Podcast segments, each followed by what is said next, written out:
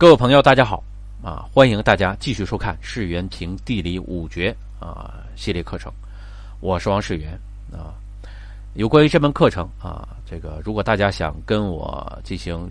啊直接的沟通啊，欢迎大家关注世元学的微信公众号啊，在公众号里直接给我留言就可以啊。那么呢，我们上一节课呢，实际讲到了地理五绝的开篇啊，就是序言部分啊。那么第一个呢，内容呢，啊，就是我们的课程引言，以及赵九峰啊本身他一个学生写的这本书的序言啊，就是他如何结识赵九峰啊，怎么样来看待《地理五绝》这本书。那我们这节课啊，就专门看一看啊，赵九峰本人啊，他如何来看待自己的这个书啊。有的朋友可能会说，说石原老师啊，这个为什么不进入正课，我们要先研究他序言呢？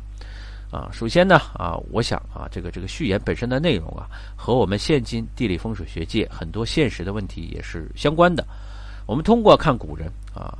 以古类今啊，我们就可以看到现代我们学习这个啊风水应该怎么去做啊。现在的话，风水学界有哪些方面的问题需要我们去纠正啊？其实古人和现今人都是一样啊。我们要研究一个真正的学术的话，是要花很大的气力，绝对不是那么简单的啊。就像。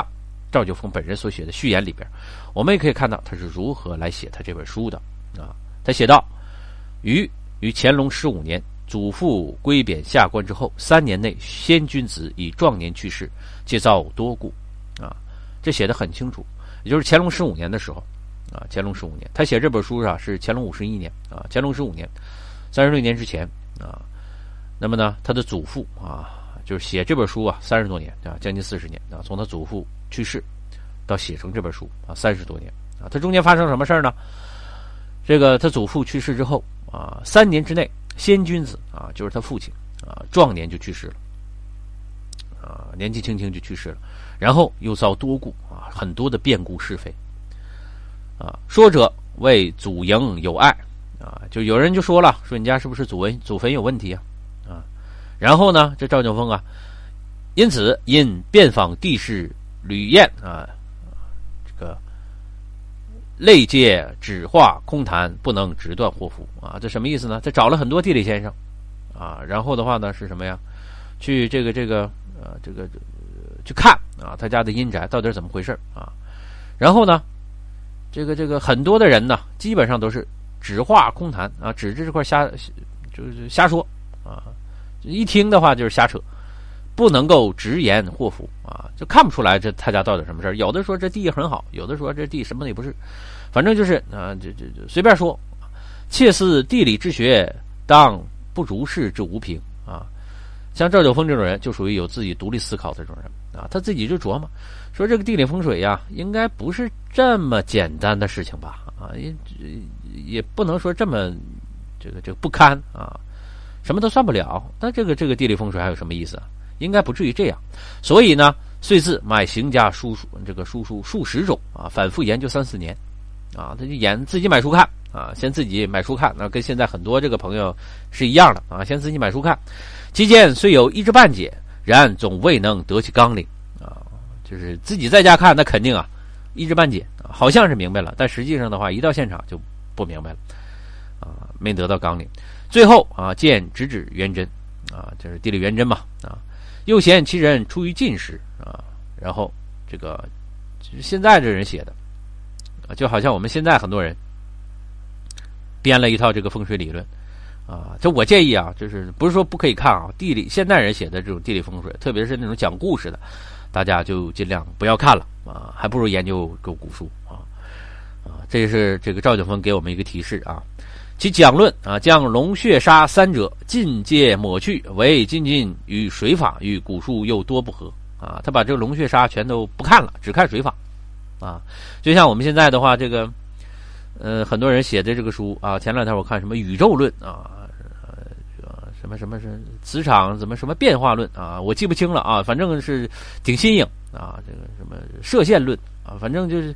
就各种理论呢层出不穷。啊，编出来一套，然后你去学，学完了之后还不会用啊，往往就是这样。然后啊，这个这本书里边，围棋论子山五象，任善丙象，水出巽四为冲破灵官，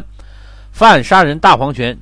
主丧成才之死等语。其山象与物祖营啊，心营相合，其焰断亦僵硬啊，这什么意思呢？这肯定啊杀人大黄泉嘛。大家的话，如果对罗盘感兴趣的话，子山五相、人山丙相、水出巽四，肯定是冲破灵关啊。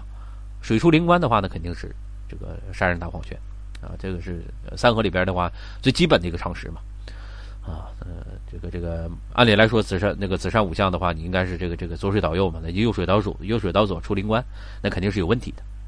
啊，这个的话后边我们会讲啊，但是的话呢。就说啊，赵九峰就想啊，说山相与这个这个五祖这个这个心营相合啊，就说他这个说的呢，哎，验证度还是很高的啊。只不过就是他把这个龙血砂全抹去了，这个好像和古书又不太一样啊。他就发现这个问题了啊。但是的话，他也觉得说这个然以为一节偶中不甚介意啊，这可能是蒙的啊，瞎蒙的啊。所以的话，他不是很在意啊这本书。后来啊，有后见呃那个四旦子。啊，这个的这书都有啊，网上是可以找到的。孝思集、司马头陀、地理正宗、堪舆一贯啊，诸水法图又与元真相矛盾啊，就这些写这个这个水法的话，又和这个地理元真又不一样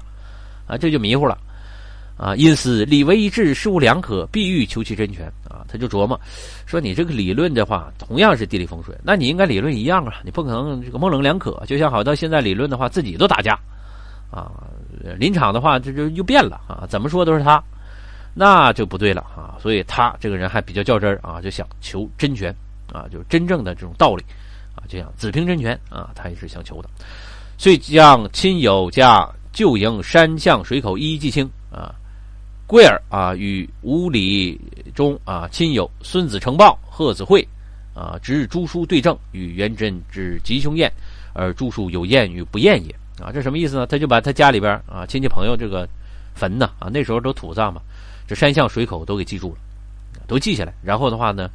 这个这个燕坟啊，和他这个朋友啊，孙子成豹啊，就是孙成豹啊，贺子会啊，就是贺会啊，这两个人啊，也可能叫贺快啊，不一定。这个值日诸书对证，拿着各本书的话，就就看哪本书写的对。你看人家这个研究这个地理风水的话是怎么研究的啊？这古人的话是这样研究的：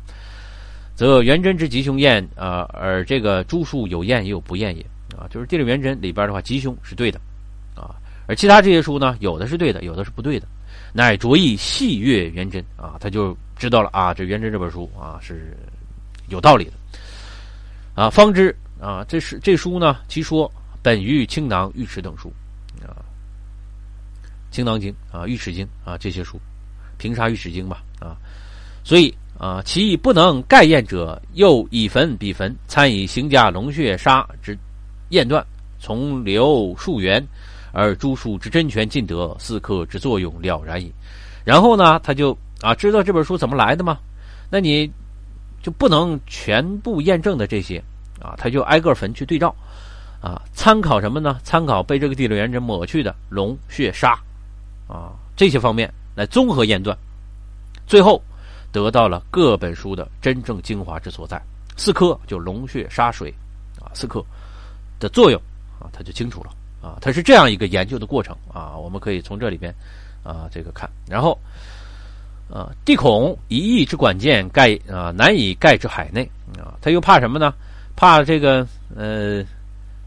一个地方啊，这个地理风水的话，恐怕是难以涵盖这五湖四海啊。就比如说，你光在北京看，你可能其他的地方你没看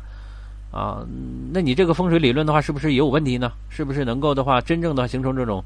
呃统一的这种？这种这种理论呢，这还是个问号，对吧？啊，因为毕竟你一个地方嘛，所以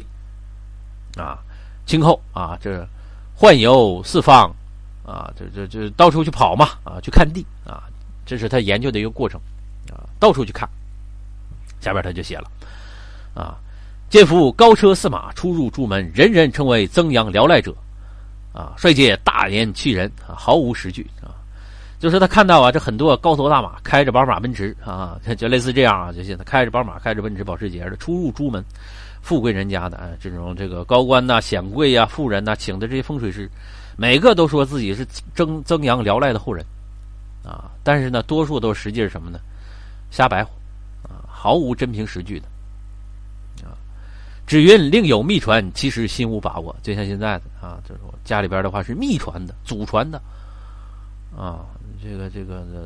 传男不传女的啊，就类似这种啊。其实呢，他自己心里边是没有任何把握的啊。我们大家你想想啊，有的是研究地理风水听这门课，啊，不知道你是不是这样的？如果是没有关系，我们可以从头再来，啊，只是引以为戒啊。我们是希望真正的能够把这个地理风水研究好啊啊呃，晋患西蜀啊，然后每见山环水抱，极地甚多，而极坟甚少，不然不觉慨然叹息呀。他就跑到这个西蜀啊，西蜀天府之国嘛，山环水抱啊，这个真龙正穴很多啊，极地甚多，但是极坟甚少，很多都葬不对啊，很多都葬不到正地方，所以他就慨然叹息啊，就很可惜。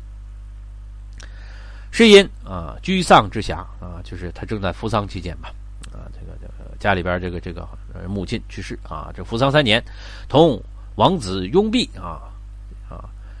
这个张子韩章啊，这就是这个写序这张，还还有个王序啊，回头看有时间可以给大家说。王永弼啊，张韩章这两个人一起结庐彭邑，这个丹景山之阳啊，就是丹景山，现在还有这个地方啊，丹景山的南面，著为地理五绝，写了一本书，就叫做《地理五绝》啊，就是我们今天要点评的这本书啊。七龙分声望四绝，血看阴阳真气，杀变得位失位，水降进神出煞。这是龙穴杀水，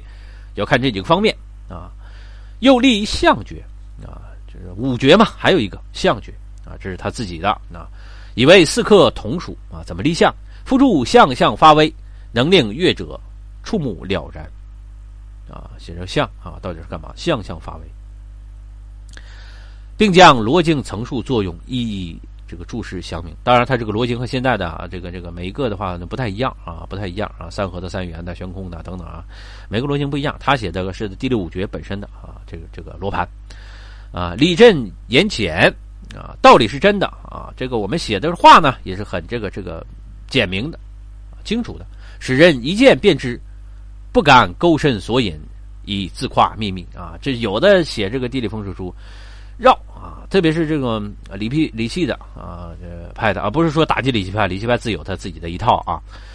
写乱七八糟啊，这个读完了之后，你也不知道他这是飞行飞了半天啊，飞完了之后自己就迷糊了啊，一到现场就迷糊啊，然后的话说你这个秘诀你没掌握啊，甚至的话你得让我来过功啊，有这样自夸秘密，然后啊，他就写金姓书已告成啊，因立序始末于偏首啊，以见于今自阅历之啊。以鉴于尽自阅历中得来啊，非同关门著书者比也啊。就是说，在这个现在，我这书已经写成了，我就把这个写这本书的来龙去脉，我写到自己的序里边啊，也就能证明我这个写这个书啊，是从我真身真实的亲身经历中，是我实地看地之中啊得来的，并不是我自己关门写这个书的抄出来的，不是这样的啊。所以你看，古代啊，特别是这种。啊，有真学问的这种先先贤啊，他们做学问啊，真的不是说像我们现在的话，在家里边搜搜，这个百度一下，然后的话抄一篇文章，就这么简单，不是这样的啊。所以我们啊，在研读这个古代圣贤经典的时候啊，比如说地理五诀，也同时啊，在学知识的时候，同时要学他们这个治学的作风，这一点是很重要的。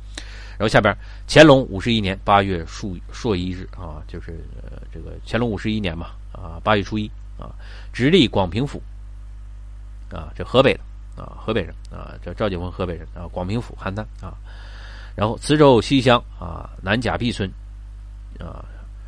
啊，赵廷栋啊，育才氏自序啊，这就是他这本啊自序地理五绝啊，我们从中啊可以看出啊，呃，赵景峰写这本地理五绝啊，也是花了很长很长的时间啊来验证的，同时也反映出当时。啊，在当时清朝乾隆年间，地理学界的一些特点啊，和我们今天啊，仿佛是很像啊，仿佛很像啊，大家自己去这这个这个体会。我们今天啊，就先讲到这儿啊，谢谢大家，再见。